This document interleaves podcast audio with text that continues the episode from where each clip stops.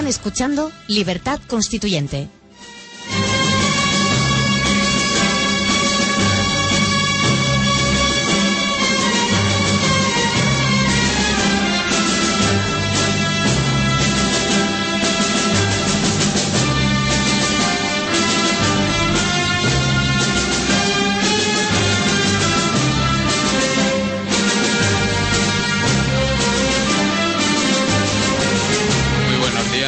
Oyentes. Les doy la bienvenida una vez más a nuestro debate de economía. Hoy contamos en el estudio con la presencia de James Levy. James Levy es el jefe de los republicanos de los Estados Unidos en España. Muy buenos días, James. Muy buenos días, Juan Carlos. Y con Manuel Polavieja, también en el estudio, que es un invitado habitual nuestro. Muy buenos días, Manuel. Muy buenos días. James, habíamos planteado como tema de... Bueno, perdón, que se me ha olvidado presentar también a Antonio García Trevijano, por supuesto, que está también en línea con nosotros. Muy buenos días, ¿Qué Antonio. hay, amigos? Y sobre todo, bienvenido a nuestra emisión radiofónica a James Levy. Muchas gracias, Antonio. Bienvenido. Gracias.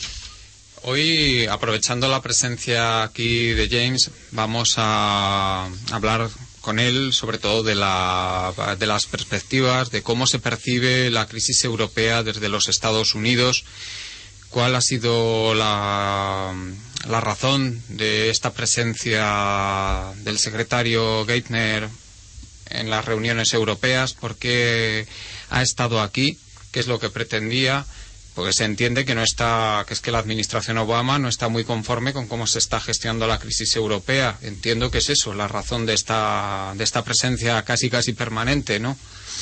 Yo creo que hay, hay bastante preocupación en Estados Unidos sobre la situación en Europa, por varias razones. Uno, muy, muy práctico, es que 20% del Fondo Monetario Internacional, 25%, es responsabilidad de los Estados Unidos. Si la FMI tiene que desembolsar unos cientos, miles de millones más euros o dólares y necesita más capital, este capital tendrá, 25% de ello tendrá que venir desde presupuestos de los Estados Unidos. Y la, situación en Estados Unidos es tal que no hay, no hay ni ganas ni, ni, ni fondos disponibles para hacer esta, esta ayuda a Europa. So, eso es una preocupación principal. Eh, segundo, yo, yo creo que Europa sigue siendo un, un, socio comercial a los Estados Unidos de gran importancia. Eh, hoy en día se habla tanto de, China como, como los, eh, China es tan importante. La verdad es que el intercambio comercial entre Estados Unidos y Europa es cuatro veces mayor que el de intercambio entre Estados Unidos y China. So, es, es aún tiene enorme importancia. Y encima las empresas americanas, las grandes empresas de, de Standard Poor's, ganan un porcentaje muy elevado de sus beneficios precisamente en, en Europa. Empresas como Procter Gamble o Ford Motor, por ejemplo. Si hay una crisis uh, aún peor en Europa, esto va a, a hacer un daño tremendo a los beneficios de las empresas americanas, que sería incluso un, un peso más sobre nuestra economía, que tampoco está, que tampoco está creciendo.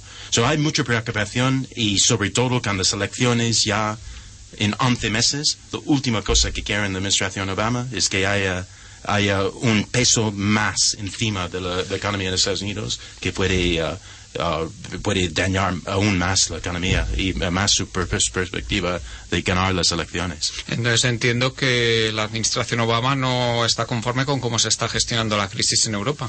Bueno, es, curioso, es, es irónico, ¿no? Porque, eh, aunque no, no hay nada de, de divertido en ello, pero el plan de Estados Unidos, bueno, cuando llegó Obama, uh, vamos a salir de esta uh, terrible crisis que todo culpa de Bush. ¿Cómo? Vamos a ganar, gastar mil millones más uh, dólares, el plan de estímulos, y, y lo, lo, lo hacían de un día a otro sin con tanta prisa, porque si no hacemos este plan de enorme nuevos gastos, bueno, el desempleo va a subir, sub- subirá en 8, 9, uh, 9 y medio por ciento. Aquí estamos tres años más tarde.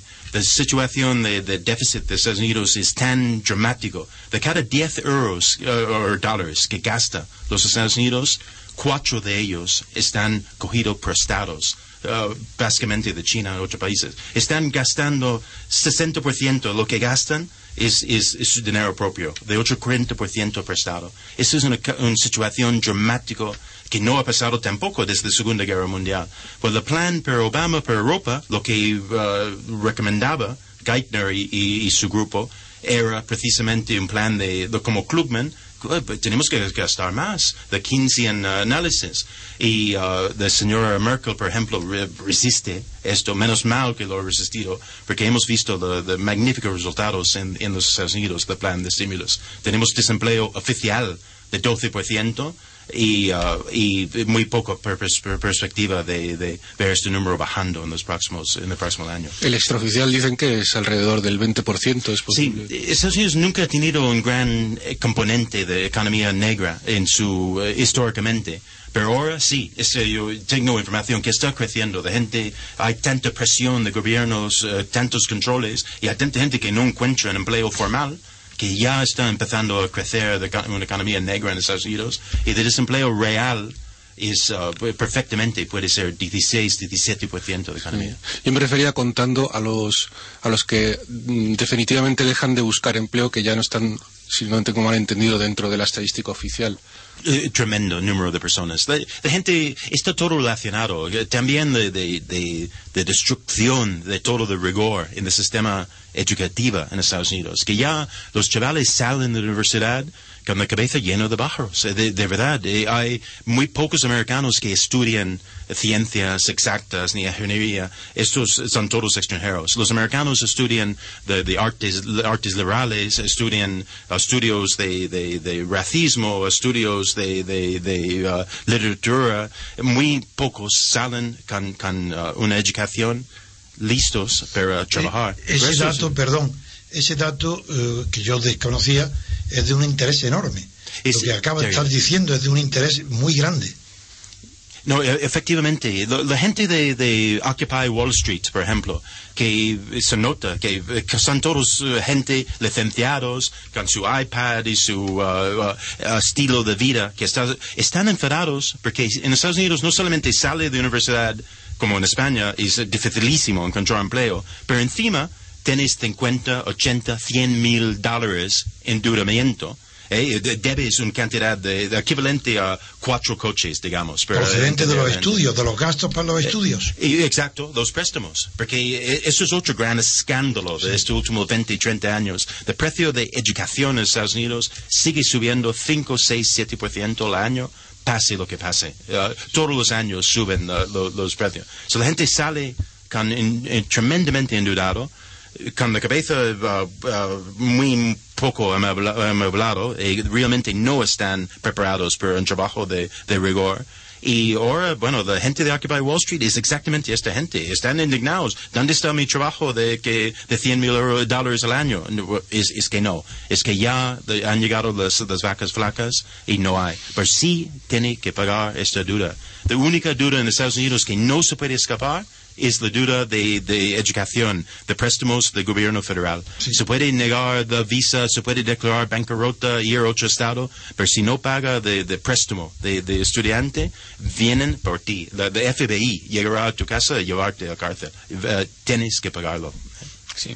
Manuel, eh, ¿tú por qué crees que esto que comentaba James, de que han funcionado tan mal estos planes de estímulos de Obama, por qué ha ocurrido eso cuando desde la Segunda Guerra Mundial estos planes parecía que habían funcionado cada vez que había ocurrido una crisis financiera?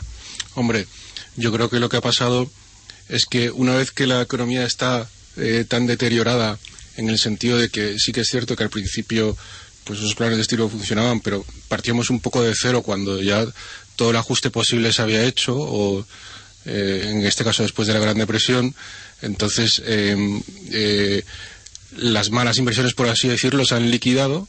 Bueno, no por así decirlo, sino las malas inversiones se liquidan y entonces eh, toda la financiación que entra pues es para proyectos eh, totalmente nuevos en los que eh, no hay esa remora de, de, pues de las pérdidas en esas malas inversiones cuando ya llevamos tanto tiempo en que la financiación es fácil de forma que se va fácilmente a proyectos no demasiado rentables eh, por así decirlo el tejido industrial el tejido económico ya está eh, ya está en mal estado entonces lo todo lo que metas ahí posiblemente es contraproducente hasta en el sentido de que lo que hace es mantener las malas inversiones. Es como si aquí damos estímulo al sector inmobiliario. Lo único que vamos a hacer es prolongar la situación eh, de una forma pues totalmente absurda. Va a, ser, va a seguir siendo un agujero que va a seguir succionando eh, recursos pues de forma indefinida mientras lo sigamos manteniendo. Es decir, que hasta que no se liquiden esas malas inversiones, tú ves muy complicado esto, pero es que la, el tamaño de las malas inversiones que se han hecho durante toda la década en que estuvo el señor Greenspan y luego también los primeros años de, de Bernanke, pues se han, han sido tremendas. Es enorme. Eh, de ahí la magnitud de la crisis. ¿Cómo, cómo se liquida eso? Eso es pues lo que me pregunto yo, ¿no? El problema, yo, yo siempre he creído que lo dramático de la situación es cuando esas malas inversiones se estaban haciendo, que era en el momento en que todo el mundo estaba contento. Esa hora, eso, la verdadera crisis yo creo que se estaba dando en ese momento.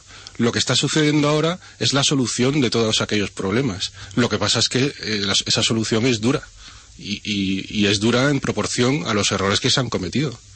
¿Pero está corrigiendo eh, los errores?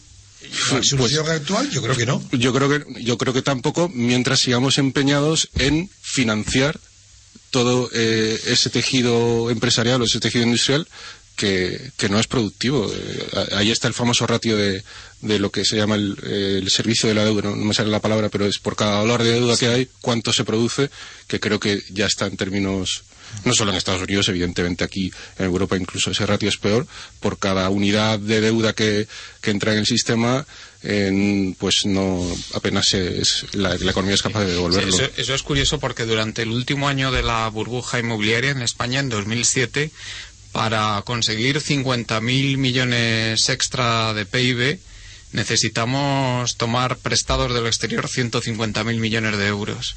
O sea que nos rindió un 30 céntimos de PIB. Por, sí, un tercio. O sea, algo, algo increíble. por supuesto, insostenible. ¿Tú estás de acuerdo, James, con lo que ha dicho Manuel? Yo, yo soy quizás un poco más uh, cínico en este tema. Una de las pocas ventajas de tener más años es tener más perspectiva. Yo, ser más sincero. Por ejemplo, yo, yo me acuerdo del año 80 en 1980, cuando Estados Unidos estaba hecho un higo, eh, terrible con inflación, el país uh, por los suelos, uh, uh, también un presidente demócrata que había destruido la economía, que no tenía idea de liderazgo, muy parecido al presidente actual, y llegó el presidente Reagan ¿Y qué hizo Reagan? Eh, era un plan de estímulos, un plan de mil millones de euros para dar regalos a sus amigos, estilo Solyndra en Estados Unidos, o proyectos uh, de energía alternativa, que es como tirar de dinero por retrete. No, hizo uh, una bajada de impuestos universal para todos, para la gente que era amigos suyos, la gente que no era amigos suyos, gente que tenía buenas ideas empresariales, gente que no tenía tan buenas ideas, pero todo el mundo uh, tenía una bajada importante en sus impuestos. Resultado, dentro de dos años, un boom económico en Estados Unidos que duró casi 20 años de, crecimiento. Aquí en Europa se atribuyó eso a la influencia de la escuela de Chicago, de, Chicago, de Milton y los Milton Friedman, sí, sí, ¿Es cierto eso? Es, eh, exactamente de, por escuchar a la gente de Chicago que uh, de, razón por, que tenía tanto éxito el presidente Reagan. Nuestra, mi gran esperanza eh, como en el Partido Republicano es que este año la persona que gana la nominación uh, entiende muy bien esas lecciones. El gobierno está pasando lo mismo en Estados Unidos, en Europa, en todos en países desarrollados. El gobierno está tomando todo el oxígeno. Pero el Partido Republicano ya tiene un candidato único. No, no, no, estamos en ello. eso, como está hablando de. Es una de las grandes maravillas de nuestro sistema. Eh, no hay alguien que mete el dedo para decir quién va a ser de, No, no, la gente lo va a decidir en los próximos meses. ¿Y quién tiene más posibilidades, piensas? Bueno, eh, todo el mundo ve las mismas encuestas. Eh. Hoy se habla mucho de, de, este señor Gingrich, que era uh, uh, persona de gran importancia en, en, la, en, la, de Casa de Representantes en los años 90, posiblemente. Pero realmente no, no estoy tan preocupado con quién es el candidato porque tenemos cinco, siete o ocho perfectamente calificadas. ¿Y tu favorito quién es? Bueno, bueno, de verdad es que no tengo que ser, no, no, tengo que ser imparcial, pero sí. Eh, tengo la sensación que habrá un gran cambio en, uh, en Estados Unidos en 2013 y es, es mi esperanza, porque... Bueno, yo le he hecho la pregunta porque como ha dicho que el nuevo estaba también muy asimilado en las doctrinas que derivan de la escuela de Chicago, por eso pregunto, digo, ¿es que hay uno? ¿O es que están todos los cinco o seis muy bien preparados? Sí, yo, yo, diría que sí, más preparado o menos en varios sentidos, pero no hay ninguno que está diciendo la manera de salir de esta crisis de endeudamiento es coger más endeudamiento. No, tenemos que reducir los gastos. Hombre, hay un caso que, creo que claramente no apoya la, la, escuela de Chicago, que es el caso de Ron Paul. Efectivamente. Es quizá el, dentro de los candidatos el más eh, liberal, ¿no? De todos. Yo, yo, sí, uh, por mi puesto como representante de republicanos no, no puede tener favoritismo uno u otro. Pero el señor uh, Ron Paul eh, hace unas cosas fantásticamente bien. De verdad es que lleva años diciendo cosas que se han demostrado que son de verdad. Pero yo, personalmente tengo problemas con su uh, política exterior y, algunos, y muchos de republicanos. duro que va a ser candidato, pero por supuesto dice cosas muy relevantes e importantes. Sí, monetariamente él es más de la, de la escuela austríaca que la escuela de Chicago. Efectivamente. sí, es cierto que la política exterior él aboga por retirar toda la intervención, o prácticamente toda la intervención militar de Estados Unidos en, en todas partes, lo cual es un cambio muy, muy, importante. Difícil de asumir, ¿no? un cambio muy grande. Es que tiene importancia por nosotros y en concreto para mí, porque lo que sucede en Estados Unidos siempre no es, aleccionador para las personas que estamos defendiendo para España y para Europa un sistema político eh, inspirado en parte en la tradición de Estados Unidos del presidencialismo. Eh, desde luego en mi obra Teoría Pura de la República, le debe una gran parte al, ejemplo de los, de los federalistas y de los que fundaron los Estados Unidos. No está igual, no es igual, no es una copia porque, por ejemplo, el sistema electoral consideramos que está en Estados Unidos, yo considero que es anticuado y que fue natural que se, en su momento, cuando había en Estados Unidos solo un poco más de 6 millones de personas en un continente tan vasto, donde nadie se conocía uno a otro, es natural que se, se ensayara el sistema de los compromisarios y todo eso procede de ahí. También el sistema de financiación de las elecciones también me parece anticuado e injusto.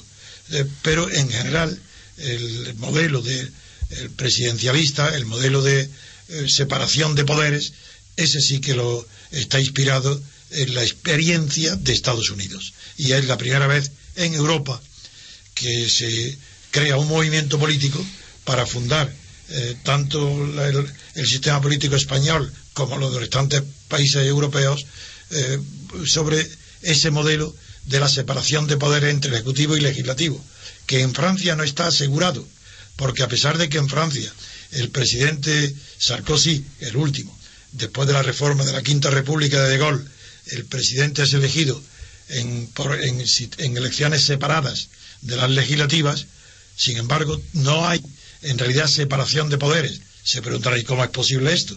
Pues muy sencillo, porque el el presidente elegido tiene que obtener un voto de confianza del legislativo para aprobar su programa y equipo de gobierno, lo cual no hay separación de poderes.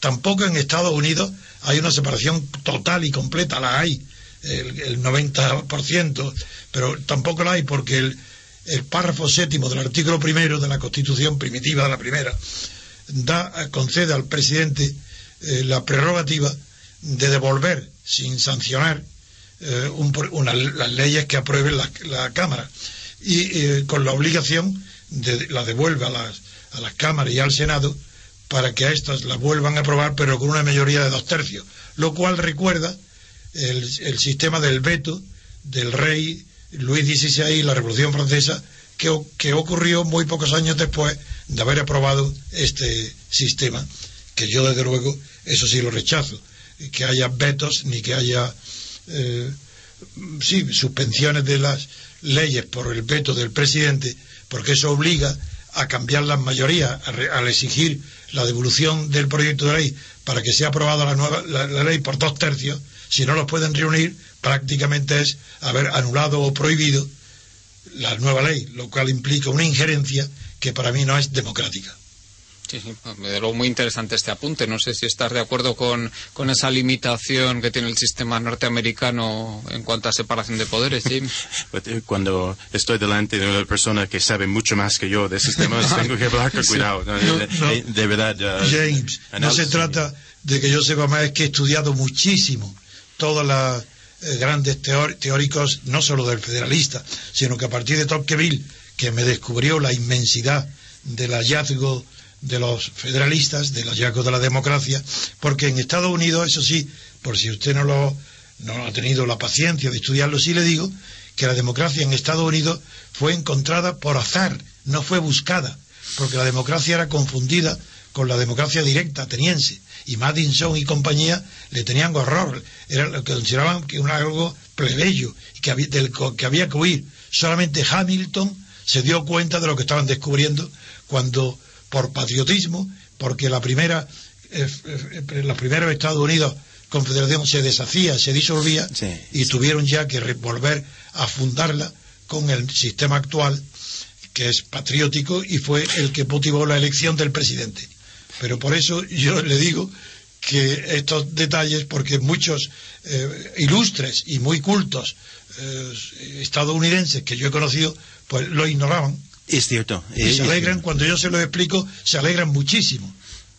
Yo, yo haría una observación como americano afincado en España muchos años y eh, pregunta sobre esos conceptos. Una cosa para mí, yo siempre he entendido que parte de razón de- del sistema político en Estados Unidos funciona bastante bien. Nuestra constitución es la constitución en vigor más antigua de, de todo el mundo. Y la que mejor eh, funciona. y parte de la razón, creo, es que está escrito de, de una forma pero, eh, pensando que la naturaleza del hombre no es bueno, que el hombre Claro. es caído, que el hombre con poder va, mm, típicamente va a abusar de este poder. Y por esto hay este equilibrio y chequeo entre los, los partidos. A mí me da terror cuando escucho a, a conservadores en Europa, porque ya casi todos los gobiernos de Europa son conservadores en, en nombre, decir, como- decir cosas como vamos a resolver los problemas de la gente.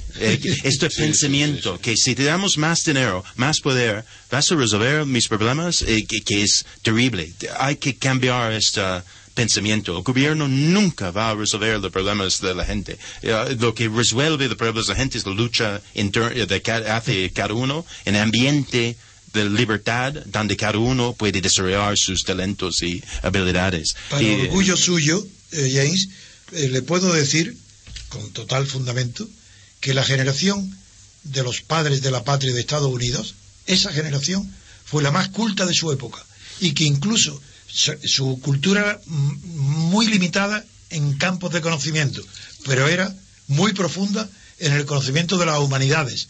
Eh, muchos eh, eh, hablaban griego, escribían, muchos eran formidables eh, humanistas y desde luego todo el pensamiento está basado en la desconfianza en la naturaleza humana, en la desconfianza del poder, que hay que dividirlo y separarlo y vigilarlo para que las ambiciones se vigilen unas a otras y el ciudadano, mientras tanto, pueda dormir tranquilo. Ese es el secreto de la maravillosa Constitución americana, que naturalmente, con el paso del tiempo, ofrece muchas eh, cuestiones que habría que corregir y que ya se harán.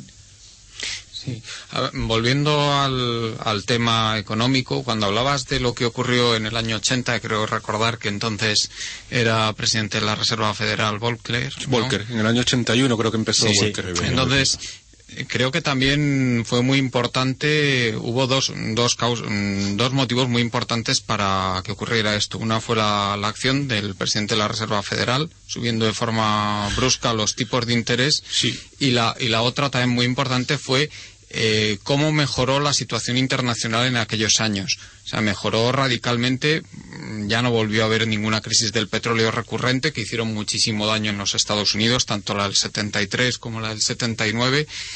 Y el- ese ambiente de, de- de estabilidad que luego más adelante eh, cristalizó con el fin de la Guerra Fría, yo creo que también fue muy importante para toda esta etapa de prosperidad. El- hay, hay que tener en cuenta que, que estamos hablando de que en el año 79 el, el petróleo en dólares constantes llegó a estar tan tan caro como en el 2008 prácticamente, como en el... eh, Hombre, yo, yo la lectura que, que, hago de la crisis de los años 70, eh, yo sinceramente, para mí el problema estaba muchísimo más en el dólar que en el petróleo. Es decir, el petróleo se mide en dólares, cuando en 1961 se abandona el patrón oro, eh, el dólar se devalúa y todos las, eh, pues prácticamente cualquier cosa se dispara en términos de dólares, pero no porque el petróleo sea muchísimo más caro, sino porque el dólar vale muchísimo menos. En, términos, si lo mides eh, comparándolo, por ejemplo, con lo que era el salario medio del trabajador estadounidense, sí era mucho más caro en el 79. Se, se, encareció, pero luego se ha visto que, por ejemplo, ha habido momentos en los años 90 que que el petróleo ha subido bastante de precio y, bueno, no, a veces, tanto no, a veces no, tanto no, tanto no volvió a subir. A veces ¿eh? fue un problema, no, pero yo creo que lo que desencadenó sobre todo fue eh, pues la política un poco muy eh, muy laxa desde un punto de vista monetario a partir de 1971 que, que hizo muchísimo daño al hizo muchísimo daño al dólar.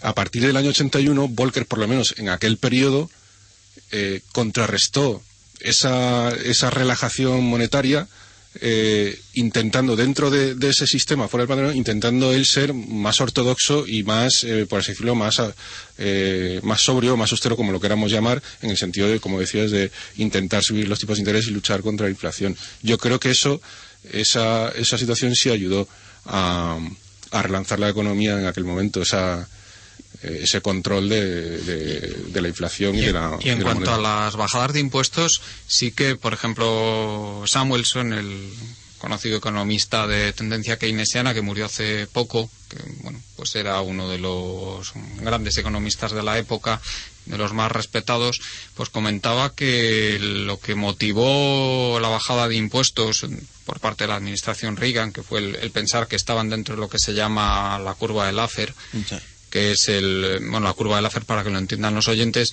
pues eh, se supone que cuando los impuestos suben mucho se desincentiva que las personas trabajen y que creen riqueza y entonces la riqueza total de la sociedad baja. ¿Esa curva procede de los estudios antiguos del australiano Colin Clark? Mm, pues que yo sepa, no, no, no, no, no, lo, no lo recuerdo yo. Esto. Es que yo recuerdo muy bien, porque lo estudié en mi juventud, en las teorías de Colin Clark, que es exactamente lo que acabas de decir aunque él en aquel tiempo, fíjate, eh, fijaba el techo máximo de todos los impuestos en el 25% del Producto Nacional Bruto. Claro, claro, claro. Sí, es que era, en aquella época ya se entendía que aquello era muchísimo, sí. Efectivamente, que ahora nos parecen unos impuestos muy bajos.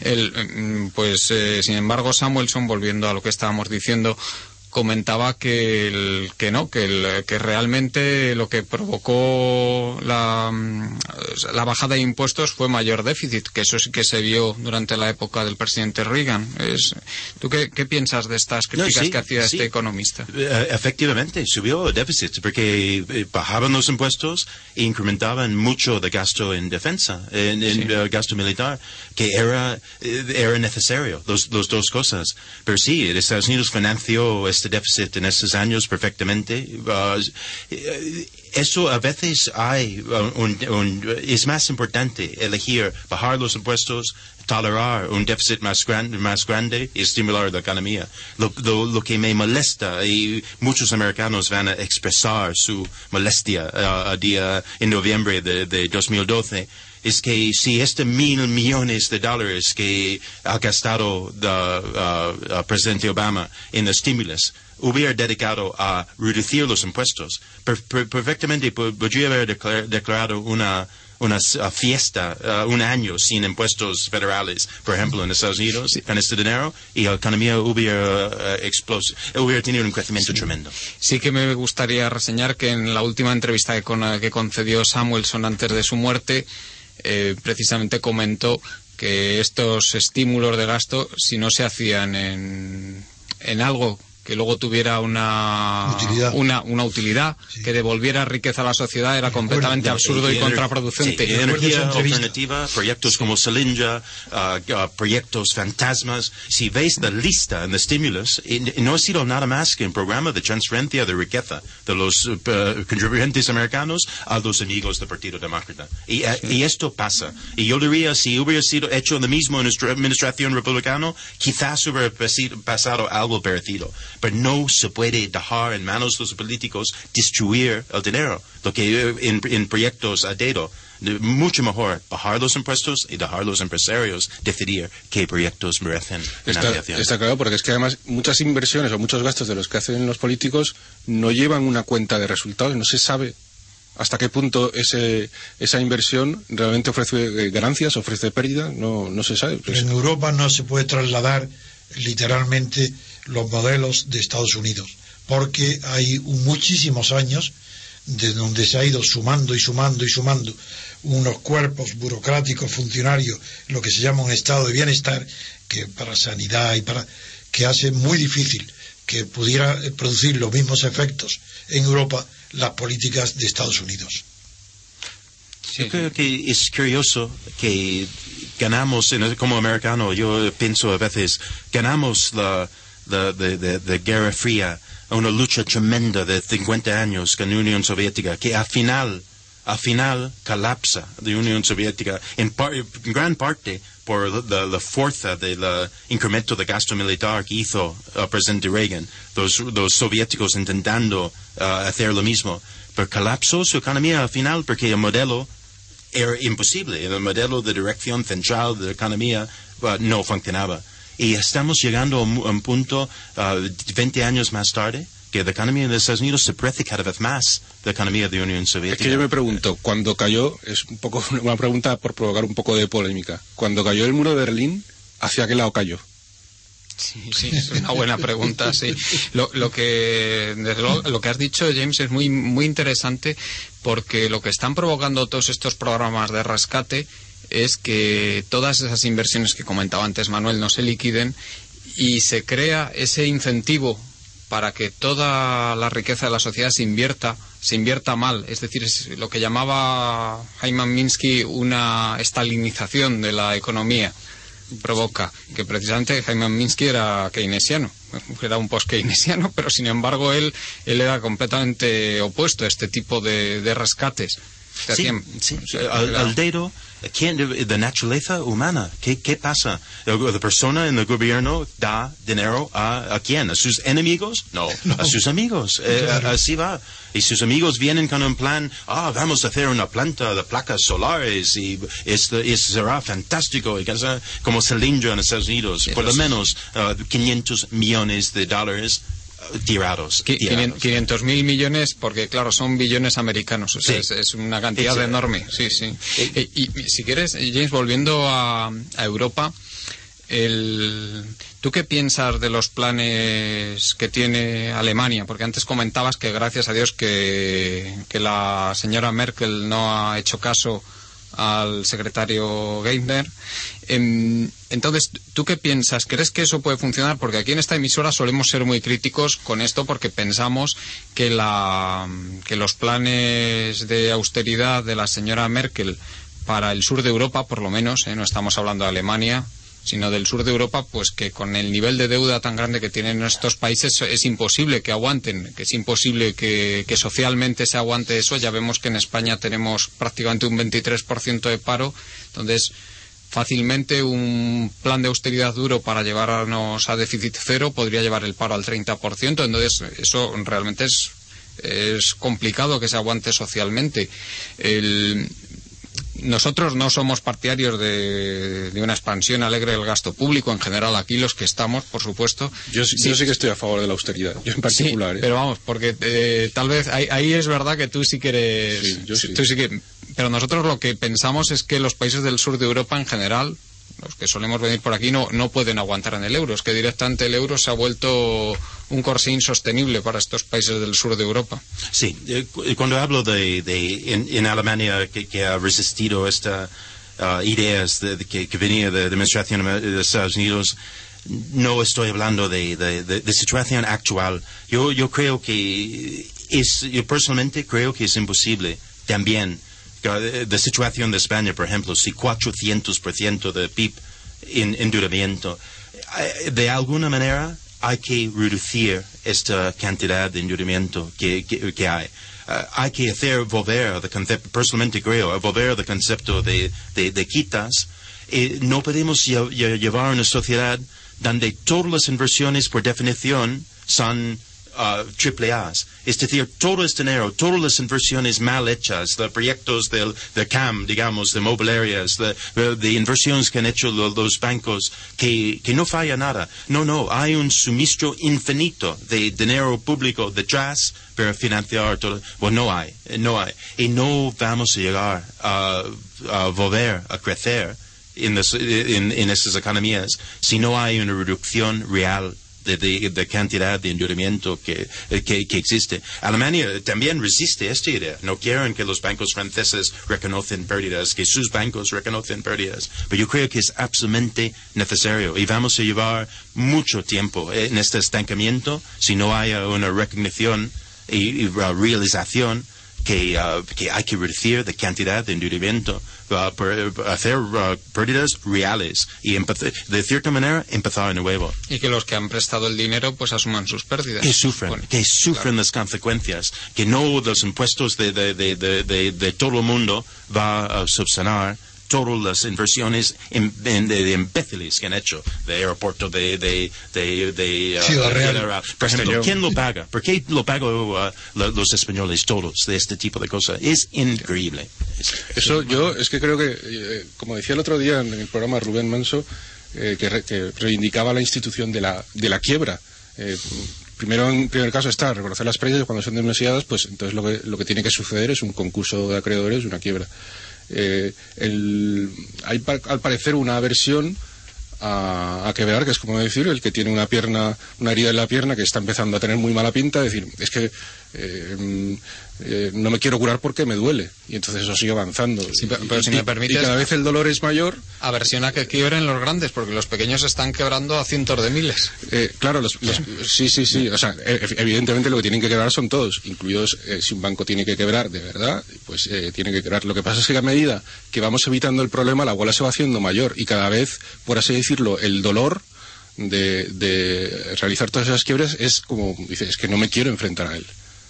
Entonces, en esa situación es en la que estamos. Yo, eh, a ver, yo sí que creo que hace falta una austeridad, hace falta liquidar las malas inversiones, hace falta asumir pérdidas, hace falta quebrar los eh, que tengan que quebrar, pero efectivamente si eso implica que hay que impagar a, a alguien, hacer una quita, pues lo que acabáis de decir, el, el- el que, ha, el que ha invertido mal también tiene que asumir. Pero entiéndase que yo no, yo no estoy defendiendo que un país pueda vivir por encima de sus posibilidades Sí, sí, lo eternamente, sé, porque eso, eso es absurdo. O sea, Sí. España lleva con un déficit por cuenta corriente, curiosamente, que eso también le pasa a los Estados Unidos. Lo, lo que ocurre es que ellos tienen un nivel de riqueza tan tan grande que su capacidad de resistencia a esta situación es mucho mayor. Y su moneda de reserva. su Y, moneda y, por supuesto la moneda que es tenemos es que es la, la famosa paradoja de Triffin que hace que, que el- al, al tener la moneda de reserva pues ellos puedan endeudarse muchísimo Claro. más que cualquier otro país pero el, eh, evidentemente no, No estoy temen a la inflación. sí sí Eh, yo, yo no estoy defendiendo que, que España siga viviendo eternamente por encima de sus posibilidades porque esto es absurdo igual que le pasa a Grecia o le pasa a Italia le está pasando a Francia también a Portugal Ahora, que lo que hay que, lo que hay que entender es cómo, cómo se reparte este descenso de nivel de vida. Este descenso de nivel de vida tiene que ser equitativo. No puede ser que se, como decía James ahora, no puede ser que se salve a los grandes y que, y que los pequeños suf- sufran todas las consecuencias de esto. Claro, es que, por ejemplo, hay bancos alemanes que también probablemente tengan que asumir muchísimas pérdidas o quebrar. Porque Sí. Alemania también. A ver, Alemania, eh, eh, eh, desde los mercados muchas veces y su influencia de los medios de, de comunicación hacen que se polaricen demasiado la visión de las cosas. Entonces parece que, como por ejemplo, eh, Alemania tiene eh, un, le, resulta muchísimo más barato endeudarse que los demás, parece que está muchísimo mejor. Pero no está muchísimo mejor. Lo que pasa es que es la menos mala. Alemania también está muy mal y también tendrán que quebrar allí eh, muchas empresas y muchos bancos que yo creo que mm, no es peor la situación de los bancos españoles que la de los alemanes. También están muy mal allí. Sí, no, no cabe duda, ya vemos Commerzbank, como está, ¿no? Está prácticamente quebrado. Bank, Sí, eh, el Deutsche Bank que tuvo, parece ser, comentó el otro día aquí Ángel Jimeno, que tuvo gravísimos problemas también cuando la Que tuvo que intervención vender de los- activos importantes. Sí, Los, los bancos más apalancados de Europa, me parece que los dos primeros son BNP Paribas y, y Crédit Agricole. Eh, luego le siguen dos bancos alemanes, que son Commerzbank y Deutsche Bank. Y luego un poquito más atrás está ya algún, algún banco. Por eso son los bancos más apalancados y con más riesgo de que a, nada que tengan pérdidas, pues tienen un problema de, de subsistencia, de, de, solvencia, de quiebra, o sea, están, que estarían quebrados a no ser que alguien pues llegue y los compre. O, los, o, o, algún político haga que los ciudadanos se rasquen el bolsillo y, y, salven su, su, su prudencia. Y, ayer, bueno, ya volvieron otra vez las noticias de que otra vez tenían problemas de, liquidez en dólares los bancos, los bancos europeos, que otra vez, a pesar de la intervención de hace dos semanas, no sé si habrás leído algo de, esto, James. Esto me preocupa mucho. Es, ah, ¿Y, por qué no, a pesar de esta intervención, sigue habiendo estos problemas? Porque esto es gravísimo, porque como es la moneda de, comercio internacional, pues, pues lógicamente. Y, y pregunta, ¿por qué hacían esta intervención de, de semana pasada con tanta prisa. Como sabrás, había rumores en el mercado que un banco realmente había quebrado. Sí, Commerce Bank. Y, había quebrado. Y, y, y si volvemos después de intervención a la misma situación en, el mercado de dólares, es, es muy preocupante. Es muy preocupante.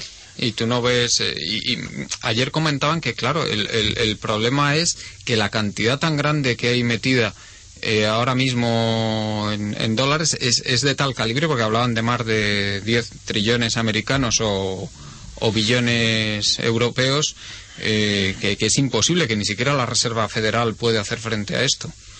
Eh, sí, hay un límite, ¿no? Hay, un límite. de, ahí quizás es otra de las claves de la visita de, de, a Europa, sin duda, sin duda. Eh, y este movimiento abrupto en el tipo de cambio dólar-euro también. Y aquí estamos al fin del año que difícilmente puede haber tensiones en cerrar uh, libros. Si estamos viviendo un momento muy, muy, muy difícil. O sea, que tú, tú crees que hay posibilidades de que haya un problema serio en las próximas semanas Yo en llevo, los mercados financieros. Llevo bastante tiempo preocupado con la posibilidad de algún uh, momento, algún viernes por la tarde, que sería típico, cuando eh, hay un fallo en el mercado interbancario eh, entre no sé qué banco y otro banco. Y hay una cascada hay una cascada de, fallos que, descontrola y de ahí de, un viernes por la tarde hasta lunes uh, lunes por, la mañana uh, cumbres de emergencia conferencias y tal. Yo, yo creo que estamos no estamos muy lejos de esta tipo de, escenario, lamentablemente. Que, sería algo similar a lo que pasó en 2008, ¿no? Cuando lo de Lehman. Sí, pero de diferencia, como digo, de, los americanos tienen la capacidad de generar cantidades casi infinitas de su propia divisa. Efectivamente, no están preocupados en la inflación. Incluso un poco de inflación le vendría bien uh, si, si, vuelve a 5 o 6% para reducir su endeudamiento. Pero en, en, Europa no tenemos esta, este mecanismo. Y sobre, sobre todo si este pase en España, en Italia, es imposible que el Banco de España consiga 500 uh, mil millones de euros entre viernes y lunes. Estados Unidos sí lo puede hacer, porque lo, lo, hacen de la nada, pero, pero eh, en ese sistema es imposible. Yo, una de las, de las lecturas de, la, de lo que viene pasando eh, durante estas semanas atrás, especialmente la semana pasada con la cumbre europea, eh, yo creo que lo que se destila de, de lo que quiere hacer Alemania y especialmente si nos fijamos en lo que dice su ministro de Finanzas, que no hace más que hablar de unión política y sobre todo de unión fiscal.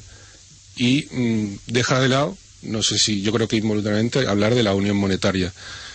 Eh, yo creo que cada vez se va quedando más claro que Alemania va a asumir, eh, está asumiendo que lo más probable es que ah, ellos se tengan que ir del euro o que el euro pues mm, eh, que no se pueda sostener más tiempo. Sí, yo creo que ya están prácticamente asumiendo la, la situación. Es decir, si sigue el euro va a ser, eh, eh, entre comillas, bajo mis condiciones, pero creo que la sensación que tienen y que le están intentando ganar tiempo para prepararlo todo y poder Sí, sí, bueno, eh, parece que hemos tenido un problema con el sonido con, con Manuel.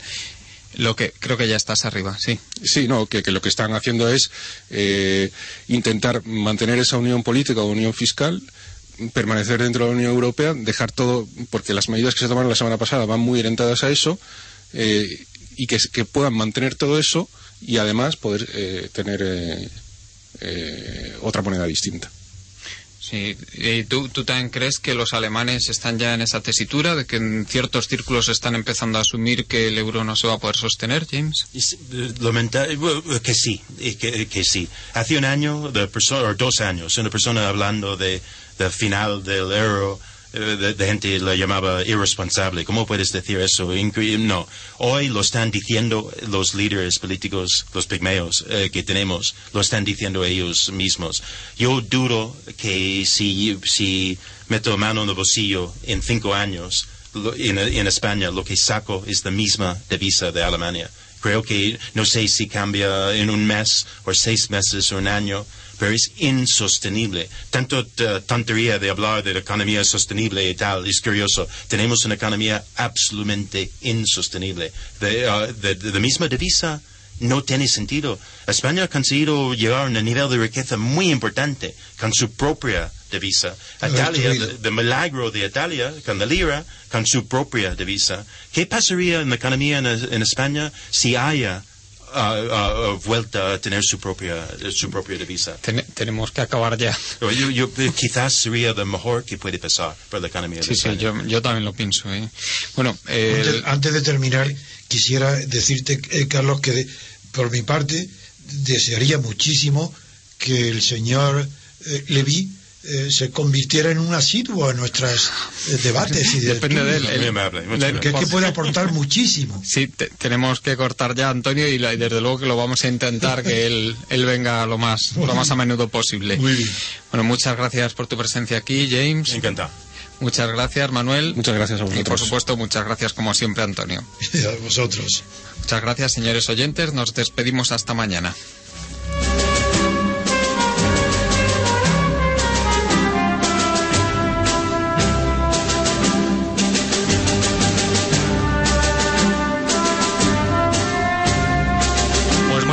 Gracias oyentes por acompañarnos un día más en Libertad Constituyente. Les dejamos con los servicios informativos de Radio Libertad, con Carlos Pascual, Miguel Ángel Fernández y Aurora Trenado. Buenos días.